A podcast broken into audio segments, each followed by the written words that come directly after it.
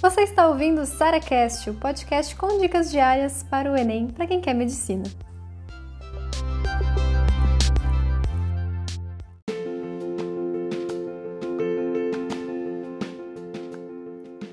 Quanto tempo depois de começar a estudar por questões eu parei de errar conteúdo? Essa é uma pergunta que eu recebi, adorei, adorei essa pergunta. Cara, é o seguinte, nunca. Nunca. Nem hoje, meus amores. Então sempre vai ter conteúdo que você não vai saber, ou que você vai ter esquecido, que você precisa revisar, que você vai errar, entendeu?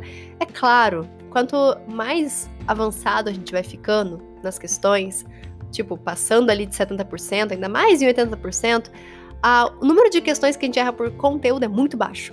Então, assim, é muito baixo mesmo. Porque uma parte dos erros vai ser por bobeira, esqueci um negócio, ah, eu achei que, era, que ele tava pedindo tal coisa, marquei outra. Então, são muito mais erros bobos, quanto mais avançado a gente tá. Então, é claro, a gente vai errar menos conteúdo.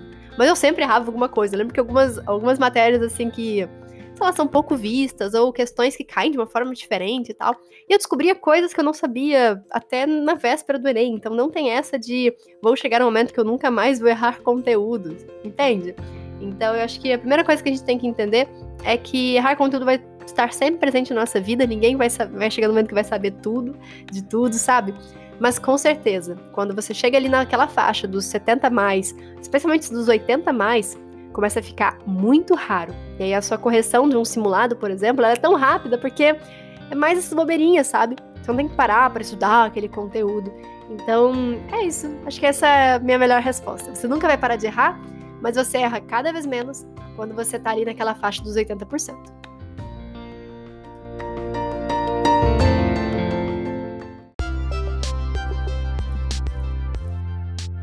Você ouviu mais um SaraCast, o podcast com dicas diárias para o Enem.